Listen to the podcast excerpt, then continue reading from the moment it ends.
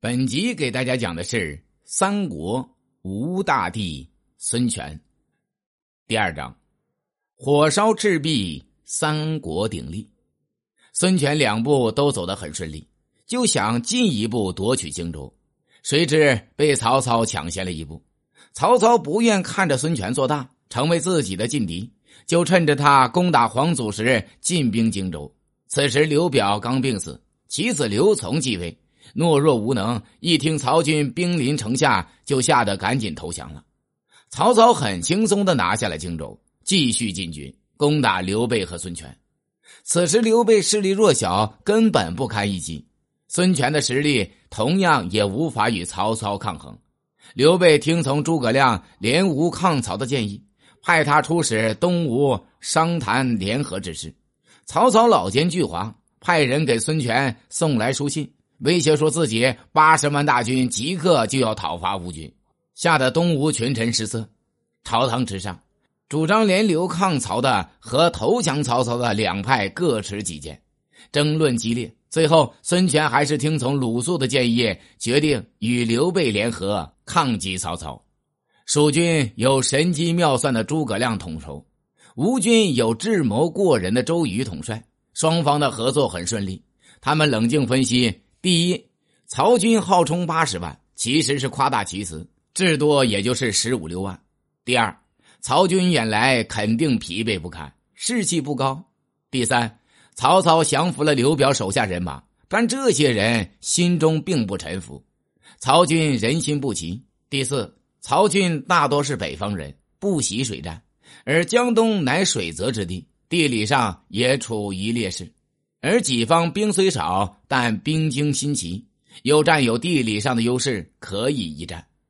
建安十三年（公元二零八年），曹军与孙刘联军在赤壁对峙。由于曹军不习水战，所以曹操命部下用铁链将战船相连，战船排列成组，气势恢宏。这样也正好给了孙刘联军一个用火攻的大好机会。十二月。孙刘联军在赤壁火烧曹军，曹军船只相连，无法调度，烧死淹死不计其数，曹军惨败溃逃。这就是历史上以少胜多的著名战役——赤壁之战。赤壁之战后，曹军元气大伤，孙权和刘备的实力都大大增强了。荆州被刘备趁机占有，不过刘备实力不如孙权，就谎称暂借，以后归还。孙权想夺取荆州，但刚经过大战，实在不宜再起干戈，并且孙权也想利用刘备来牵制曹操，荆州之事就这样耽搁了下来。战后曹军实力削弱，不敢轻易来犯。孙权于是乘胜扩展了地盘，用一年多的时间把势力拓展到胶州一带。胶州今广州，孙权把都城从柴桑迁到秣陵。柴桑今江苏九江，秣陵今南京，用石头建成，并改名为建业。刘备也趁机攻取了荆州附近大部分地区，并把治所迁移到江陵。孙刘曹三分天下开始形成，三国逐鹿中原的大幕也渐渐拉开了。第三章，如愿称帝，昏聩误国。魏蜀吴三足鼎立，为了各自的利益，他们相互间既联合又征战。孙权实力不断增强，他夺回荆州的计划也从未放弃。他多次催促刘备归还荆州，可刘备百般托辞，就是不还。孙刘于是反目。公元二一九年，恢复元气的曹操又与刘备在汉中打起来了。驻守荆州的关羽出兵袭击襄阳和樊城，他水淹七军，大获全胜。曹操于是又与东吴联合抗击蜀军，孙权早想夺回荆州，就与曹操夹击蜀军。他派大将吕蒙统兵攻打荆州，驻守荆州的关羽孤立无援，又十分轻敌，结果兵败被杀。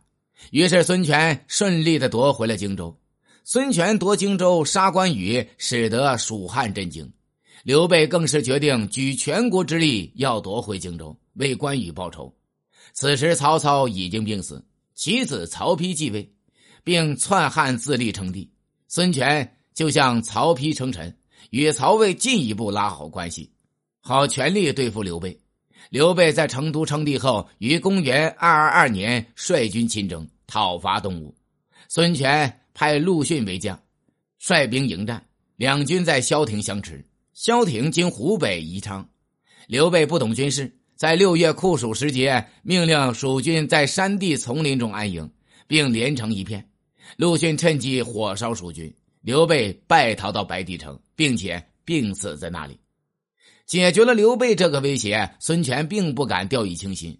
萧亭之战后，孙刘实力都削弱了，孙权最担心的还是北方的曹操，于是他仍然低调行事，一面对曹魏俯首称臣，一面与蜀汉积极搞好关系。不过，他对曹魏低头只是暂时的。曹丕让他把儿子送到魏国为质，他却没有答应，可见他雄心未泯，只是暗中积聚力量而已。等到局势稳定下来，孙权就正式与曹魏反目了。公元二二九年，孙权正式称帝，国号为吴，改元黄龙，历史上称他为吴大帝。孙权少年得志，一生兢兢业业，英明果断。可当了皇帝，就开始昏庸起来了。孙权称帝时四十七岁，人到暮年，脾气大变，他变得好大喜功，宠信小人，猜忌忠臣，做事情也独断专行。与以前的雄姿英发相比，简直是判若两人。为了监视朝廷官员，孙权还在东吴嘉禾三年（公元二三四年）专设了教士、查战两职。这样一来，贤臣们更加与皇帝疏远了。很快，孙权的身边就剩下一群谄媚逢迎的小人，朝政也日益腐败。孙权对自己的儿子也不放心。在太子孙登病逝后的九年时间里，第二任太子孙和被废除，他的四子孙霸被处死，最后幼子孙亮被立为太子。孙权几废太子，对吴国的政权产生了很大的影响，也为后来吴国灭亡埋下了祸根。东吴太元元年（公元二五一年冬），孙权到南郊祭天地后就中风了，从此病势日益沉重。第二年四月。孙权病终，时年七十一岁，谥号大皇帝，庙号太祖。他称帝后在位二十三年，开创了吴国大业，一生既为枭雄，又为昏君。不过后人对他褒扬的还是占多数的。本集已经讲完，下集讲的是三国吴会计王孙亮。